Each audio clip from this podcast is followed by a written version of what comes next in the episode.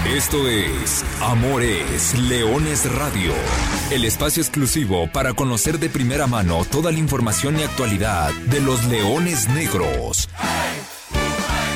Aquí formarás parte de una manada que nunca deja de rugir. Comenzamos.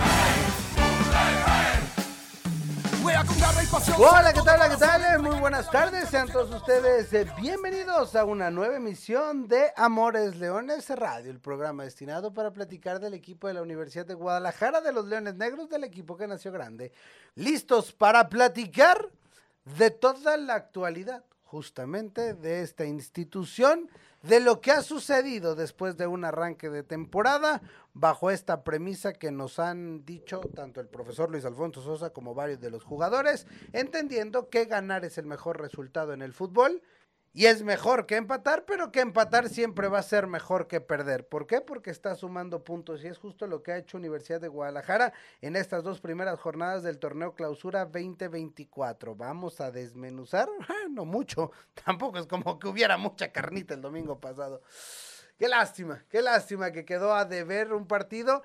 Me acordé de esa famosa frase, no sé si aplica, ya no aplica porque ya no existen las corridas en esta ciudad, pero decía, corrida de expectación corrida de decepción. Pareciera que se trasladó, se cruzó la calzada esa expectación y también terminó por decepcionar un poco el partido del domingo pasado. Vamos a platicar qué pasó y por qué, mejor dicho, no le pasó mucho ese encuentro. Y después hay que dar la vuelta rápido y así como tuvimos 12 días entre partido y partido, pues ahora ni hay tiempo. El equipo ni pudo lamentarse, ni, ni asimilar, ni nada. El lunes hacer maletas, ayer viajaron y este miércoles hay que volver a la cancha porque hay que visitar el estadio Carlos Iturral de Rivero, hay que visitar a los Venados eh, de Yucatán, los líderes generales. Ah, dos victorias, dos partidos y curiosamente, ante los dos equipos jaliscienses. Veremos ahora cómo le toca estrenarse como local ante unos Leones Negros que no les va mal jugando allá en Mérida.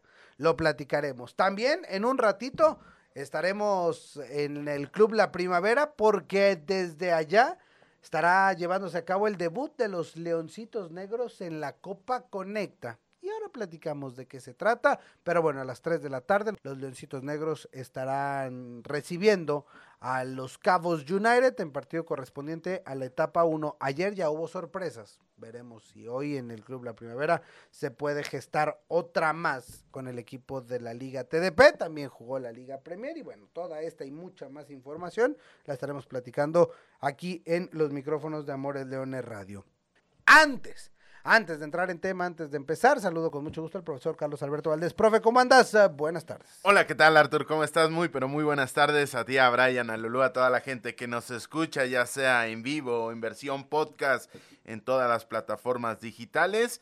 Aquí yo quiero proponer algo para Amores Leones. Así como a veces podemos llegar a colgar un letrero de tantas semanas sin tener partido, tantos días sin hablar de una previa, podemos hacer algo que sea en este partido se tienen que hablar de tantos encuentros. Y es que son seis compromisos de lo que tenemos que hablar en este miércoles 24 de enero del 2024. Porque tenemos que mencionar el partido de Atlante, el partido de Venados, esto hablando de la Liga de Expansión. Tenemos que hablar del partido frente a Podaca de la Liga Premier que terminó en victoria. Tenemos que hablar del siguiente duelo contra Coras de Piedras Negras, Coahuila, también de la Liga Premier. Tenemos que hablar de la Copa Conecta y además tenemos que hablar del reinicio del grupo 13 de la Liga TDP. Es decir, tenemos temas como para aventar para arriba y me parece que si no, en cuanto cantidad de partidos, sí estamos rompiendo un récord en cuanto cantidad de competiciones a nivel profesional. Sí, porque vaya que hubo mucha, pero mucha actividad. Hubo y habrá mucha actividad en el entorno y en la institución de la Universidad de Guadalajara hablando del fútbol profesional. Pero bueno, vamos primero lo primero. El domingo pasado, dicen que al mal tiempo darle prisa.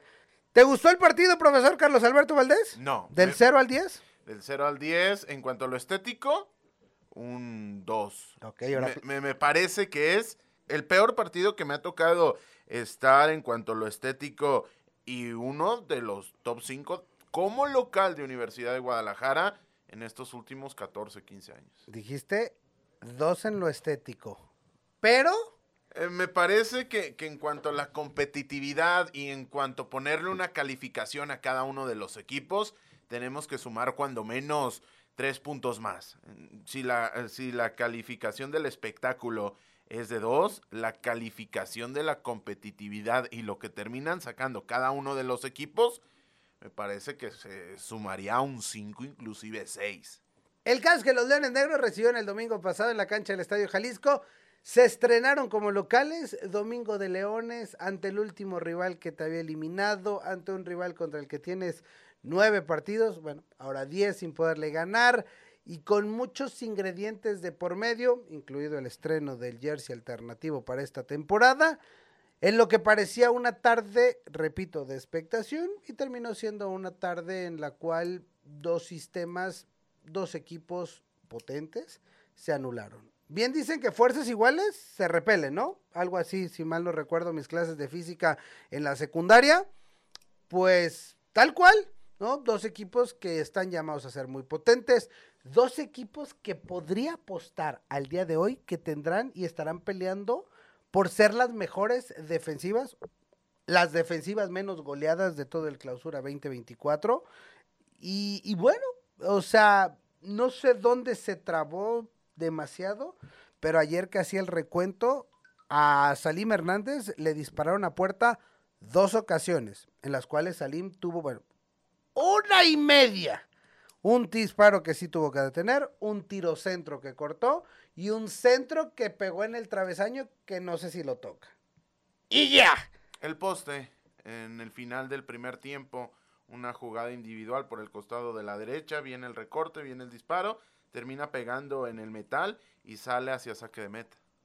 Y del otro lado, una jugada buena que armaron ahí, que tuvo Carlos Fierro, que terminó con disparo a portería, un tiro del güero Villalobos que ataja el gancito de fuera del área, el tiro libre de Marchand que es desviado a tiro de esquina y ya. Porque el otro le podemos decir la jugadita es al final de, de Walter Gall, pero no termina culminándola con un disparo a portería como tal per se. O sea, es decir, 90 minutos, prácticamente 6 disparos. ¿Dónde se enmarañó este partido, profesor? ¿Por qué no tuvimos llegadas de gol? Me parece que del lado de, de, Universidad de Guadalajara, a que se está creando una tremenda distancia entre líneas, entre la línea de mediocampistas centrales, es decir, en este domingo Flores y Marchán, y la línea de jugadores ofensivos.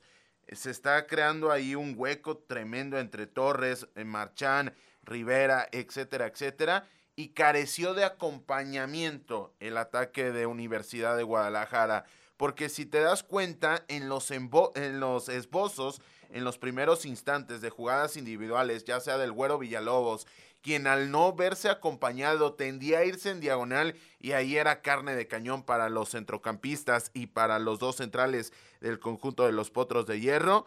Y del otro lado, el Güero Fierro buscaba, bien pegado a la línea, no hacer lo que estaba haciendo el güero intentar mandar el centro, pero cuando se colgaban esos disparos o esos envíos, quedaba muy, muy atrás el caso de los posibles rematadores. Ya no hablemos de los contenciones de Marchani de, de Flores Plata, porque ellos quedaban a 45 metros, sino de Torres y el propio Rivera, que terminan llegando bastante, bastante tarde a esos envíos. Si a eso le sumamos el hecho de las marcas personales y así lo señalaba Luis Alfonso Sosa, el mano a mano de manera constante que se proponía en todos los duelos individuales dentro del terreno de juego. Me parece que eso dificulta la circulación de balón, provoca que no se involucren dentro de la dinámica de juego los jugadores que se tienen que involucrar para que pase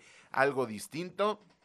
Y a partir de ahí yo interpreto y yo deduzco que ese fue el motivo por el cual vimos un partido espeso, un partido plano, un partido realmente con poca movilidad e inventiva para intentar algo distinto. Ya no hablemos con el esérico, sino con con la ausencia del mismo para generar huecos, para generar algún tipo de combinación o para propiciar que le pasara algo al partido. Yo se lo preguntaba, y inclusive noté cierta molestia en el timonel melenudo Luis Alfonso Sosa, si los antecedentes jugaron dentro del contexto de este partido. Es decir, si le termina pesando a Universidad de Guadalajara esa racha de nueve partidos sin poder derrotar al Atlante. Él dijo que no, que cada partido es distinto, que las dinámicas terminan propiciando este espeso encuentro, pero, pero, eh, yo estoy prácticamente seguro que en el momento de que no te están saliendo las cosas, al minuto 70, fuese contra Coyotes de Tlaxcala, fuese contra otro tipo de rival, no hablemos de Dorados, eh, o, similares, equipos más o menos de la media tabla baja, dado lo presupuestado en esta categoría, el hecho del doble contención Marchán Flores, por ser perfiles que yo los intuyo como ciertamente repetidos, se hubiera roto y se hubiera apostado, y ya hablemos del mismo esquema, a un García Guzmán con algún complemento de estos dos. Un partido cerrado, complicado, por donde quiera que se lo vea. Al final, como bien dices, puede ser la lectura. El empate sin goles en casa sigue esta racha contra Atlante que nos sacamos una y entramos otra, ¿verdad? Nos sacamos a Mineros y, ahora empezamos con Atlante. Ni hablar. Eh, y ya van cuatro partidos sin ganar de manera, de manera oficial para Universidad de Guadalajara. Tres contra Atlante uno contra Mineros y a partir de ahí no puedes meter a la conversación a otro rival. Pero ya no solamente es la racha histórica, sino ya la racha de la inercia, que si bien es cierto, son dos torneos distintos, hay un parón entre medias, ya comienza a ser llamativo. Ya que a mí me gusta ser positivo. También los Leones Negros llegaron a 11 partidos en casa en fase regular sin conocer la derrota. Y decimos en casa porque acuérdense que contra Venados el torneo pasado se tuvo que jugar en Tepa. Pero bueno, ni hablar, 0-0. Punto a la bolsa, sigue sumando, tienes dos, sigues invicto, no recibiste gol. Dele la lectura que cada quien vea. Si le quieres ver las cosas negativas, hay muchísimo que verle. Si le quieres ver las cosas de positivas, también le podemos decir, no recibes gol de una ofensiva poderosa, invicto en el arranque de torneo, tratamos, o trato yo al menos, Arturo Benavides, servidor, de poner esto en una balanza y de ver cómo va avanzando. Está arrancando el clausura 2024. Me parece que todavía hay camino por delante, hay mucha historia que contar. Cerramos el partido. Ya no, no mucho más que platicar entonces de, lo que fue. Repetimos, cada quien tendrá su lectura, al final de cuentas, de, de esta estadística y de que nos indica que después de 180 minutos jugados, el equipo de la Universidad de Guadalajara tiene dos puntos, un gol anotado, un gol en contra, dos empates. Y habrá que ver, todavía cuelga. Y lo que sigue es visitar justamente este miércoles al conjunto de Venados de Mérida. En el estadio más amigable para la Universidad de Guadalajara en la historia. No hay un inmueble en este país donde Leones Negros no le haya ido mejor históricamente. decimos desde el regreso de la institución, es decir, en los últimos 14 años. Y lo ha hecho de buena manera en el Carlos Iturralde Rivero, donde ahora se estará presentando unos venados, venados que han arrancado bien esta temporada. ¿Por qué? Porque derrotaron al Tapatío en el Estadio Akron, porque derrotaron y golearon al Tepa la semana pasada en el Tepa Gómez y ahora, bueno, con esa situación y con esa inercia estarán recibiendo a unos leones negros que, bueno, tratarán de hacer valer estos dos puntos, ¿no? Ya sea que sigas sumando o que los multipliques y entonces digas, bueno, en el balance después de tres jornadas veremos cómo le podemos dar la situación. Los antecedentes inmediatos, pues obviamente van del lado melenudo, no solo por la goleada de la temporada pasada, repetimos en el Tepa Gómez, sino que le ha ganado Leones Negros cuatro de los últimos cinco a Venados y además registra más del 50% de efectividad cuando se trata de visitar la Blanca Mérida. Seis victorias, tres empates en 15 visitas al Carlos Iturral de Rivero. El partido es esta noche, este miércoles 24 de enero a las 9 de la noche. Contra una Mérida que, como ya lo decías, no ha recibido gol, no ha recibido una sola anotación hasta el momento, ha hecho siete, está en un paso interesante para el conjunto del sureste del país. Sin embargo, sin embargo, sí me parece que están tremendamente condicionados esos dos marcadores, porque si volteamos a ver solamente el duelo frente a Tapatío, la primera anotación, y ojo, aquí no quiero quitar ningún tipo de, de mérito al conjunto estado. Sin embargo, la primera anotación, la de Jesús Miranda, viene tras un contragolpe cuando Tapatío era mejor. Y cuando busca adelantar líneas el cuadro rojiblanco, llega la segunda anotación de cara al último tramo del encuentro.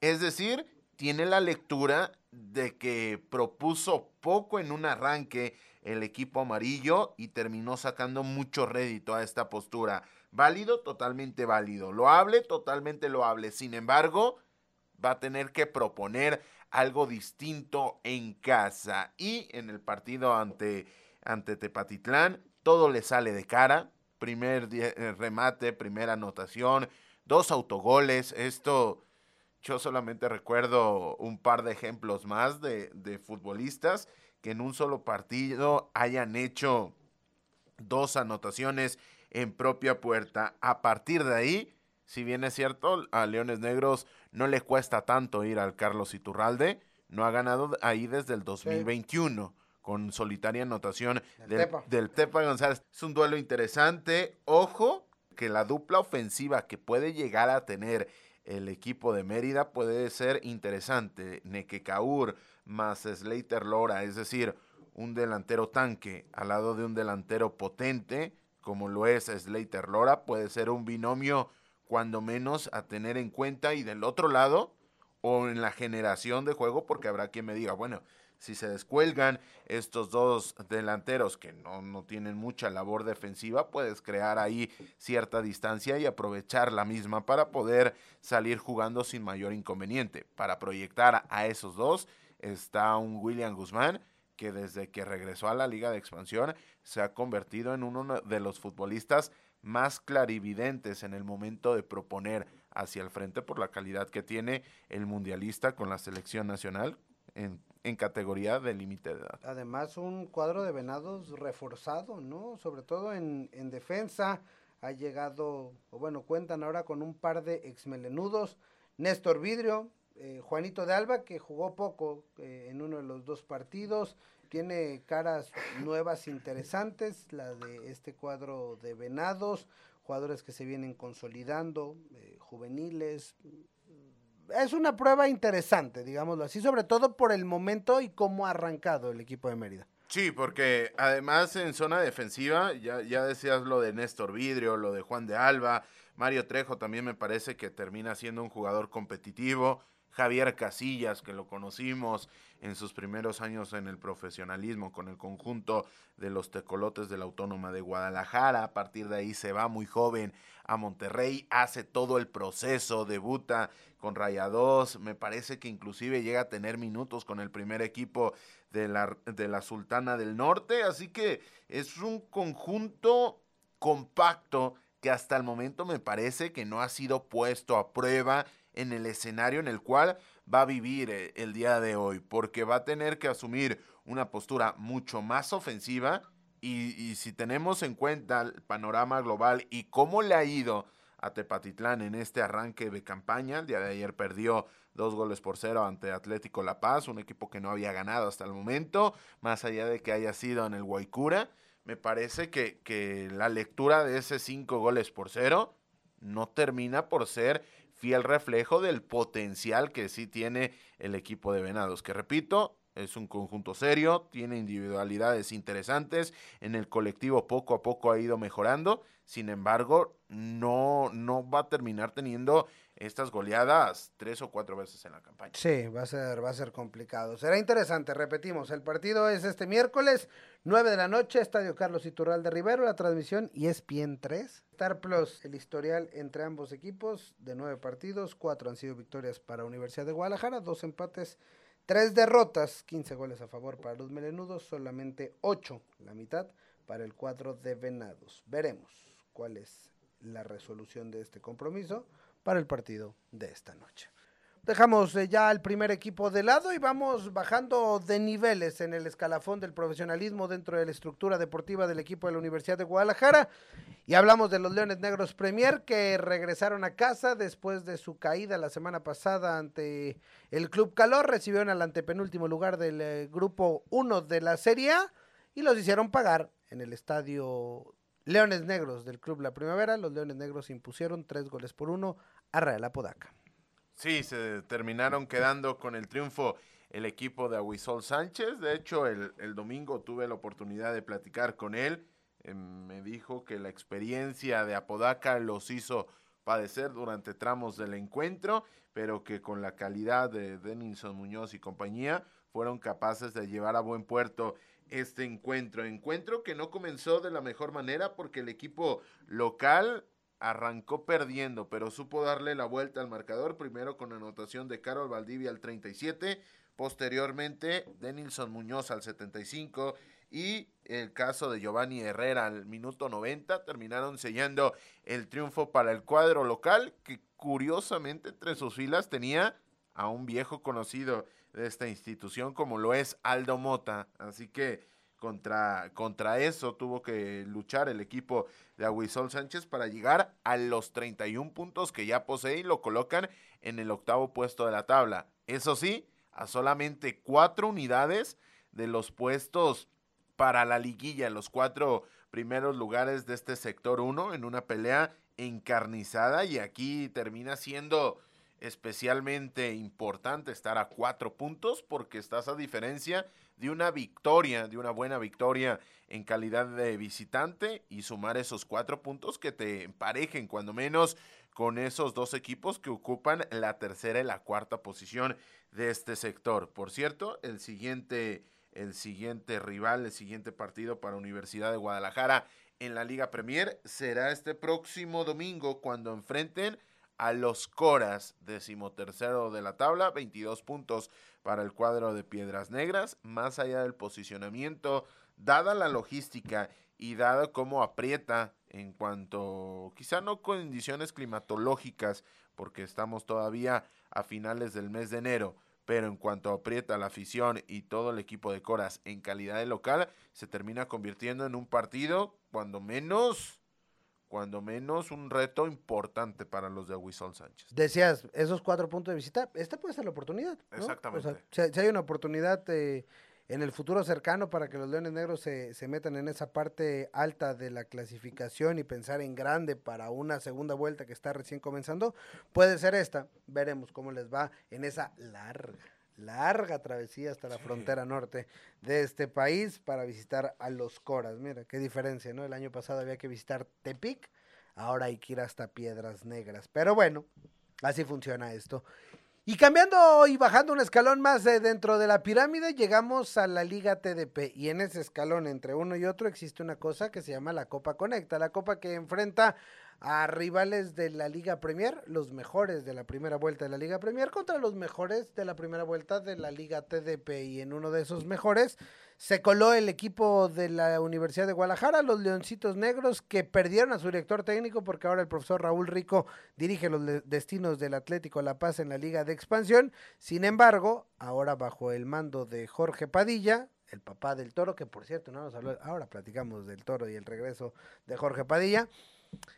Bajo la dirección técnica de Jorge Padilla, estarán recibiendo esta misma tarde a los Cabos United en partido correspondiente a la etapa 1, en un partido entre el mejor del grupo 13 de la Liga TDP contra el sublíder del grupo 1 de la Liga Premier de la Serie A. Es decir, el equipo de los Cabos enfrenta a los Leones Negros Premier pero ahora tendrá que enfrentar para esta copa, para efectos de esta Copa Conecta, a los Leoncitos Negros de la TDP.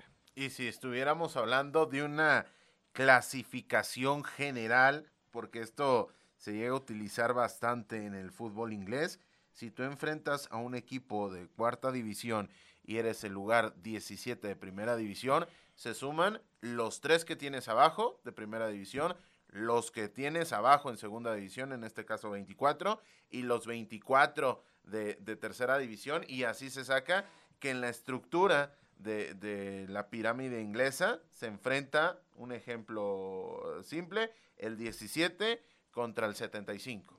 Aquí, si estuviéramos hablando de una clasificación uniforme y que fuera directo el ascenso del grupo 13 hacia el grupo de 1 de la Serie A de la Liga Premier, estaríamos hablando de una diferencia de solamente 15 lugares. Así que eh, suena interesante el compromiso porque primero es un día histórico porque es un debut institucional en una competencia, ningún representativo ya fuera de Liga Premier, de Liga TDP, de Universidad de Guadalajara ha participado en este torneo y esta ya es la tercera edición, así que es un debut institucional para, para Universidad de Guadalajara en su rama futbolística.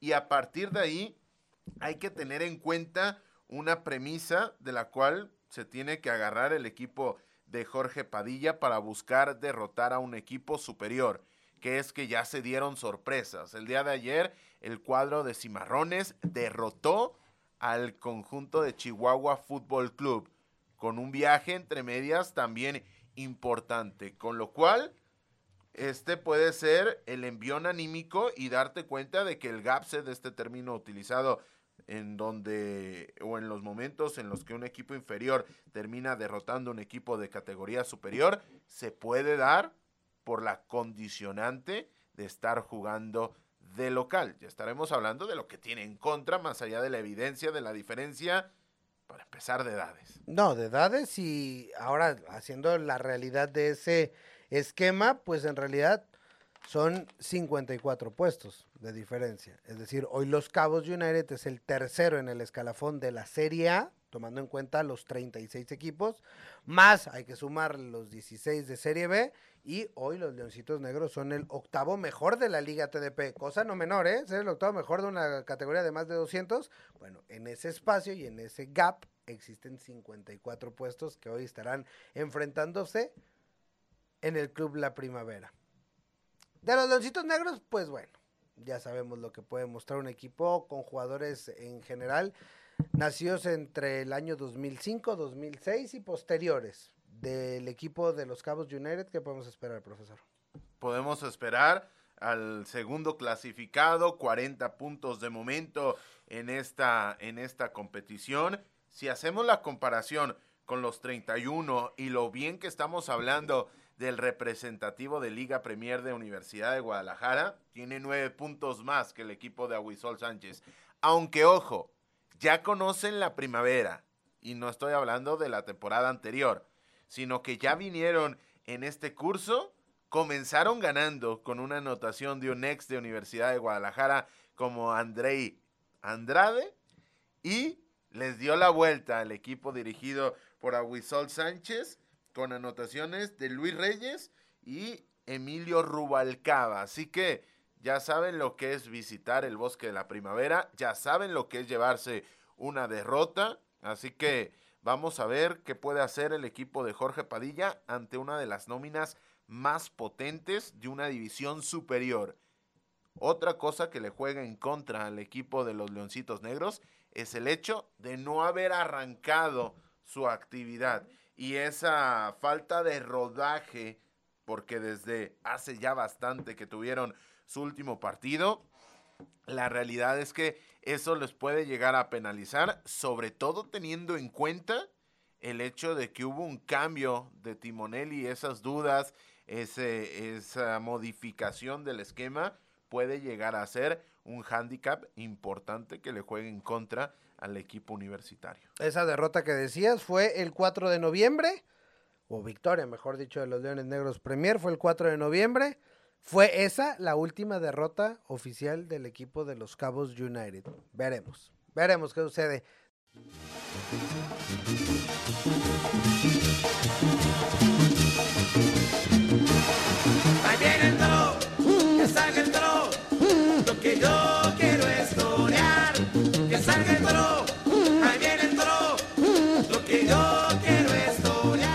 Con esa, con esa canción, con los acordes de Ahí viene el toro, pues no vino. Ya llegó. La semana pasada el equipo de la Universidad de Guadalajara recibió con los brazos abiertos a Jorge Antonio Padilla Leal, quien vuelve y es el último refuerzo melenudo de cara a este torneo clausura 2024 y además ya debutó, ya se presentó el domingo pasado, por cierto, no lo habíamos platicado en, en el en los detalles del encuentro, que también debutó Jonathan el Cuba Sánchez, esa defensa que se que, luce altamente poderosa por parte del equipo de la Universidad de Guadalajara. Y bueno, del Toro Padilla militó en el primer equipo desde la apertura 2014 al clausura 2020. Fueron 12 torneos, 109 partidos. Es el decimoprimer jugador en la lista de con más partidos disputados en la historia reciente del club. Después se fue a Mazatlán, tres años y medio, 75 partidos en el máximo circuito y ahora ya hecho un toro hecho y derecho, padre de familia, 30 años de edad, con toda la experiencia del mundo, regresa a la Universidad de Guadalajara. Bienvenido, señor Jorge Padilla. ¿Cómo le cae esta edición, más allá de lo que pudiste ver sobre el terreno de juego, profesor Carlos Alberto Valdés? Es interesante porque ya hemos hablado del aporte que en esa zona del terreno de juego, todos los rivales de Universidad de Guadalajara, en especial cuando pierden, atribuyen mucho de ello al impacto que tiene Jesús Enestrosa, que han sido ya varios los que en conferencias de prensa lo han catalogado como el mejor lateral por derecha de la división. A esa zona y a competir por ese puesto llega Jorge Padilla, lo que te hace una de dos, doblar con mucha calidad ese, esa posición en específico, esa lateral de la derecha, o regresar a Jesús Inestrosa a donde normalmente había jugado antes de esta reconversión que ha sufrido en Universidad de Guadalajara, es decir, adelantarlo unos 30 metros y que regrese a ser el volante punzante que, que, normalmente ha sido en su carrera Jesús Enestrosa. ¿Cómo has visto a los refuerzos ya para cerrar el programa, profe? ¿Cómo has visto a los refuerzos eh, melenudos después de, pues, poco menos de 180 minutos en cancha? Me ha gustado lo de Jaciel Marchán, me gustó lo de Jonathan el Cuba Sánchez, todavía algunas dudas con los automatismos que se pueden generar con ese binomio Ledesma Sánchez, pero me parece que le va a venir muy bien eh, el camiseta 2 a Universidad de Guadalajara. Y el caso de Juan Machado es el que todavía no entra en, no entra en sintonía con el equipo. Corridas largas, corridas muy frontales, poca coordinación, pero se nota bastante participativo, aunque repito, todavía sin el protagonismo que, que se busca tener con esta incorporación. Bueno, pues ahí está. Ahí están las caras nuevas del equipo de la Universidad de Guadalajara. Ya conforme se vayan acoplando, conforme vayan teniendo ese impacto mayor en el equipo, seguramente serán tema más extenso de conversación en este programa y sobre todo porque tendremos mayor tiempo para platicarlo y es que el del día de hoy prácticamente se nos ha acabado. Los Leones Negros juegan esta tarde en la Copa Conecta, ¿sí? A las 3 de la tarde los Leoncitos reciben a los Cabos United y en la noche estarán eh, enfrentando, visitando a los Venados de Mérida en Yucatán, en actividad de la jornada 3 de la Liga de Expansión. Acá, la expansión sí va en orden. Se jugó la 2, empieza la 3. Ya sabe, luego en otros lados, quién sabe cómo le hacen. Profesor Carlos Alberto Valdés, gracias. Gracias, Artur. Miércoles de Copa, hay en Países Bajos, hay en Inglaterra, hay en España, pero también hay Copa Conecta, así que manténgase al pendiente de las redes sociales y nosotros nos escuchamos la próxima semana con más y mejor. Gracias a Brian Márquez, gracias a Lulú Martínez, yo soy Arturo Benavides y no me queda más que decirle que goles son amores y amor es leones. Buenas tardes, buen provecho y arriba los leones negros. Hasta aquí llegamos. Gracias por ser parte de esta manada que nunca deja de rugir. Los esperamos el próximo miércoles en Amores Leones Radio.